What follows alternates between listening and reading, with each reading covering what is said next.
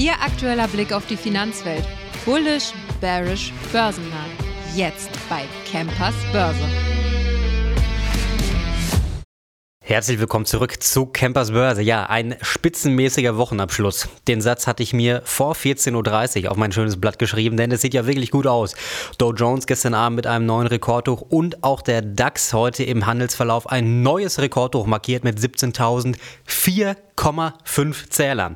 Dann kam nur oder kam der US-Arbeitsmarktbericht und der hat wirklich richtig gut ausgesehen, ja, und zwar richtig. Die Zahlen sind sehr, sehr stark und zwar ohne Agrarwirtschaft wurden 353.000 neue Jobs geschaffen, prognostiziert waren nur 185.000, also so stark wie fast noch nie. Und auch der Stundenlohn ist mit 0,6 Prozent Steigung über der Prognose als oder von nur 0,3 Prozent. Ja, beide Daten extrem stark ausgefallen und alle Märkte haben natürlich sehr allergisch darauf reagiert. Der DAX, ob es der DAX ist, ob es der Goldpreis ist oder auch der Euro-Dollar, alle quasi kurz nach 14.30 Uhr in den Keller gerast. Gut, neues, äh, neues Hoch haben wir trotzdem erreicht. Ich habe es ja am Anfang der Woche noch gesagt, die 17.000, die werden wir wieder sehen. Naja, heute Abend müssen wir dann schauen, wie es in den USA mit dem Handel dann weitergeht. Ich sag mal, die Euphorie, die wir gestern dann durch die starken Quartalszahlen aus den USA, äh, USA hatten, ob wir die noch halten können, ist natürlich der wichtigste Punkt des Tages heute. Ja, Gewinner im DAX war heute Zalando, dann knapp dahinter eine Porsche-Aktie. Zalando zwischendurch mit 5% den DAX angeführt, Porsche auch zwischendurch mit 5%. Ja, Grund für die guten Vorzeichen, die wir heute Morgen auch aus den USA bekommen haben, waren natürlich die starken Quartalzahlen. Ich werde es nur kurz zusammenfassen, weil Sie es wahrscheinlich schon mal gesehen haben. Meta und Amazon haben natürlich für eine ordentliche Feierlaune gesorgt. Beide Konzerne haben nachbörslich einen kräftigen Sprung nach oben hingelegt. Die Amazon-Aktie stand zwischenzeitlich mit 12% im Plus und wurde mit 140 Dollar so hoch gehandelt wie zuletzt im Dezember 2021. Meta konnte noch stärker abräumen. Die herausragenden Zahlen haben uns mittlerweile 17 Prozent im Plus beschert. Der Umsatz stieg im vergangenen Quartal im Jahresvergleich um ein Viertel auf 40,1 Milliarden Dollar an. Ein Teil der finanziellen Erfolge ist dem chinesischen Markt zu verdanken, da gerade dieser aktuell die Werbesparte stark antreibt. Meta will jetzt oder hat bekannt gegeben, dass man jetzt zum ersten Mal auch eine Quartalsdividende zahlen will und setzt diese auf 50 Cent fest. Apple hat es auch noch gegeben, die Quartalzahlen waren auch stark, ja. Auch Analysten ebenfalls deutlich übertroffen. Trotzdem ist die Aktie ins Minus gerutscht, so zweieinhalb Prozent, drei Prozent im Minus. Sorgen bereitet nämlich bei Apple nach wie vor der chinesische Markt, der leider wiederholt relativ schwach ausgefallen ist. Naja, das sind die wichtigsten Daten aus den USA, aber über Amazon, da unterhalten wir uns jetzt nochmal ganz genau drüber. So, weiter geht's jetzt mit Amazon. Wir haben dann nämlich gestern Abend Quartalzahlen bekommen, unter anderem von Meta auch, aber Amazon hat wirklich sehr, sehr stark überzeugt. Dazu heute bei mir zu Gast Andreas Deutsch. Schön, dass du da bist. Hallo, Erik. Ja, du bist ja bei uns Spezialist quasi für Amazon. Erklär uns doch mal oder klär uns doch mal auf, was es bei den Quartalzahlen so auf sich hat. Ja, wie du schon gesagt hast, also die Zahlen waren richtig stark. Nicht nur die Zahlen waren stark, der Ausblick war auch ziemlich gut. Die äh, Gewinnprognose für das erste Quartal, weite Spanne zwischen 8 und 12 erwartet worden, waren 9,1 Milliarden Dollar genau. Ja, das zeigt jetzt so, dass äh, der neue, oder was heißt der neue Chef, also der, der äh, Nachfolger von Jeff Bezos, Andy Jesse, einen Weg eingeschlagen hat, der der Börse sehr gut gefällt. Das bedeutet Profitabilität. Das ist das, was äh, am Anfang seiner Tätigkeit bei Amazon als Amazon CEO ist er seit Sommer 2021 Chef dann noch äh, zu kurz kam. Da hatte man irgendwie auch noch so die Vermutung, dass es so ein bisschen wird wie bei Jeff Bezos so Experimentierfeld, dann wird da mal ein bisschen wieder was hochgefahren und äh, das kostet natürlich auch alles Geld in diesem Bereich, wenn du damit auch mal äh, kräftig Umsatz machen willst mit solchen Projekten. Und äh, er hat das deutlich zurückgefahren. Ne? Es gab ja dann zum Beispiel auch mal die Berichte, dass er vorstellig geworden ist in den äh, Prime Studios, mhm. also in den Amazon Studios und äh, von den ähm, Produzenten auch mal wissen wollte, wo das Geld dann da so hingeht, ob das dann sein muss, ne, dass Amazon äh, wirklich so viel in die Eigenproduktion äh, stecken soll. Das Herr der Ringe, ne, das war halt äh, super teuer, eine Milliarde Dollar. Und na, ich denke mal, insgesamt hat er die Kosten deutlich zurückgefahren. Auch bei der, äh, bei der Logistik. Er hat Leute entlassen, ja, die Logistikzentren auch effizienter gemacht. Ähm, ähm, aber die Qualität der äh, Lieferungen, also das, was die Kunden ja immer an Amazon zu schätzen wussten, dass die Sachen schnell zu Hause waren oder nach Hause kommen, äh, das hat nicht darunter gelitten. Mhm. Also er hat sehr clever in das Infrastrukturnetz äh, investiert in Amerika und das funktioniert nach wie vor sehr gut. Die Sachen kommen gut und schnell an und das gefällt den Leuten und das ist, sehr wichtig. Und Amazon ist jetzt auf dem Weg da richtig zur nachhaltiger Profitabilität und ich habe es heute geschrieben äh, auf deraktionär.de, das fängt jetzt gerade erst an.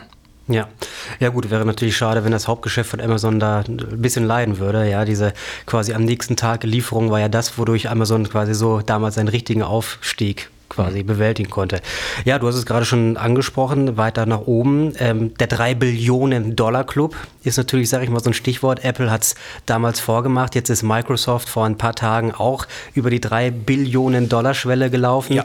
Und äh, ja, bei Amazon, wir stehen, wie ist die Market Cap? 1,6 1,6 Milliarden ja. Dollar. Äh, Billionen. Äh, also 1,6 Billionen. Ja, 1,6 Milliarden ist ein bisschen wenig. genau. Ähm, da könnte man jetzt natürlich denken, die Zahlen sehen gut aus, die Prognose ist auch für die Zukunft sehr gut. Wenn er, mhm. wann, wann wird Amazon diese Schwelle übertreten? Na gut, es ist ja nicht so einfach. Also der, der Vergleich hinkt ja, hinkt. Das ähm, muss man dann schon irgendwie differenzieren. Microsoft und Apple können andere Margen haben, weil das Geschäft nicht so aufwendig ist wie das äh, Kerngeschäft von Amazon, also E-Commerce. Mhm. Da ist halt deutlich mehr Apparat dran, das muss man dann auch einfach sagen. Da geht da nicht so viel über die Digitalisierung wie bei den anderen Konzernen weil da ist ja noch sehr viel Handwerk dabei bei, äh, bei Amazon, während die anderen ja wirklich so Apple mit dem, mit dem äh, Apple Store äh, da sehr viel über die Gebühren zum Beispiel einnehmen, ohne dass das großen Aufwand ist. Ne? Mhm. Also da läuft ja viel automatisch und das Personal kann da auch dementsprechend knapp gehalten werden, also von der, von der, ähm, von der Zahl her. Aber äh, sagst es schon richtig, also wenn die Börse mal wieder in so eine Phase eintritt, wo man sagt, ähm, da gehen auch nochmal deutlich höhere KGVs, als wir das jetzt haben, dann spricht da meiner Meinung nach nichts dagegen, weil wir haben ja nicht nur das äh, Cloud-Geschäft, was ja nach wie vor äh, eine Cash-Cow ist für Amazon und da gibt es ja auch diese KI-Fantasie, also da ist das Wachstum nach wie vor da und die Margen sind auch noch sehr stark. Das war ja auch nicht immer sicher. Da hat man mhm. ja auch immer gesagt, wow, die anderen kommen ja jetzt wirklich mit sieben Meilenstiefeln angelaufen. Aber äh, AWS hält die Konkurrenz da wirklich, sorry, die Konkurrenz da wirklich immer noch so auf ähm, ein bisschen auf Distanz. Ich glaube, da ist man ja auch, wenn ich dich einmal unterbrechen darf, im ja. chinesischen Markt sehr, sehr stark, was die Cloud-Sparte angeht. Ne? Also Amazon ist insgesamt sehr stark, was Cloud angeht. Mhm. Und diese ganze KI-Geschichte ist äh, wirklich ein ähm, Kurstreiber, der jetzt so in Sachen Prognosen da noch nicht möglich ist. Das wird auf jeden Fall noch ein großes Thema bleiben. Dann haben wir auch noch diese zweite Cash-Cow, das Werbegeschäft. Das ist auch äh, wirklich, äh, das gibt Vollgas. Das hätte man auch kaum äh, sich mal vorstellen können, dass diese Sparte so wächst.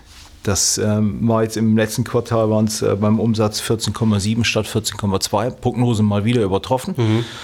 Für 2024 äh, werden 56 Milliarden Umsatz erwartet. Und wenn man das vergleicht mit den Margen, die Alphabet erzielt mit, mit Werbung bei Google, das sind operative Margen von 40 Prozent knapp. Das ist eine Hausnummer, wenn man jetzt sagt, netto, netto schafft ähm, Amazon vielleicht so 25 Prozent, dann wären das in dem Jahr 14, 14 Milliarden Dollar.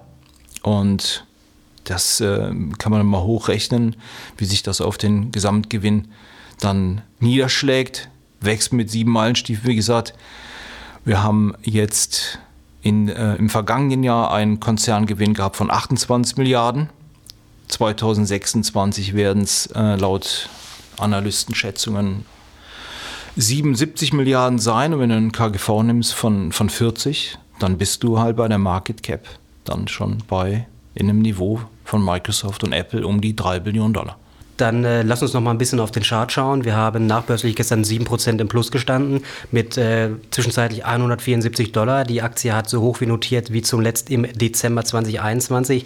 Dann jetzt gerade mit den ganzen Vorgaben oder guten Prognosen, die, uns, die du uns quasi gegeben hast. Dann ist ja meine Frage jetzt eigentlich quasi über, ist sie aber so eine Aktie aktuell in Kauf? Auf jeden Fall. Also es spricht ja jetzt äh, einiges dafür, dass Amazon immer noch ein großes Überraschungspotenzial hat. Das siehst du ja auch jetzt bei den Zahlen und bei der Prognose, dass äh, die Erwartungen waren ja eh schon hoch und Amazon toppt sie dann nochmal. Ja. Und äh, wie gesagt, also ich glaube, dass dieser Weg zu noch mehr Profitabilität, dass der noch lange nicht vorbei ist. Und wir haben hier die Kurstreiber, also mittlerweile ist äh, E-Commerce wirklich sehr stabil aufgestellt. Das läuft, das kann man einfach sagen. Das war ja eine Zeit lang so ein bisschen ein Sorgenkind. Das läuft, das ist wichtig. Und ja, die dicken Gewinne werden halt bei AWS gemacht und bei Advertising mittlerweile, Werbegeschäft. Und dann darf man natürlich auch nicht vergessen, dass äh, Amazon dann noch so ein paar Eisen im Feuer hat, die jetzt nicht so kommuniziert werden. Ja, zum Beispiel äh, äh, Satelliteninternet, da ist der Konzern ja dabei. Oder es gibt ja auch Möglichkeiten, weil die, die Daten hat der Konzern ja und ähm, also dieses Thema Healthcare zum Beispiel, mhm. Apothekenversand groß oder äh, Telemedizin und sowas. Das sind natürlich auch so Bereiche, wo man mit recht wenig Aufwand eigentlich schon ganz gut verdienen kann. Und Amazon da wirklich so mit dieser Bandbreite von, in dem Jahr sollen es 270 Millionen Prime-Abonnenten sein. Mhm. Das ist äh, eine Datenbasis oder eine, eine, eine, Kunden, eine Kundenbasis, die kann man dann nutzen und dann kann man auch gezielte Angebote machen in anderen Bereichen. Das wird ja schon seit Jahren spekuliert, wie das dann zu Geld gemacht werden kann, in welcher äh, Form das ausgeweitet wird. Das muss man dann abwarten, aber auf jeden Fall ist das noch, äh, sind also ein paar interessante Geschäftsbereiche, die, äh, die uns in Zukunft da noch nicht im Kurse drin sind, ja.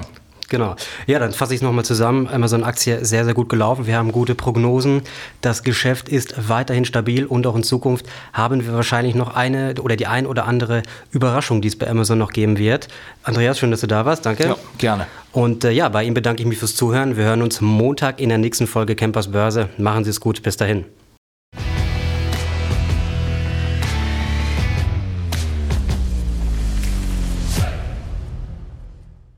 Die im Podcast besprochenen Aktien und Fonds stellen keine spezifischen Kauf- oder Anlageempfehlungen dar. Die Moderatoren oder der Verlag haften nicht für etwaige Verluste, die aufgrund der Umsetzung der Gedanken oder Ideen entstehen.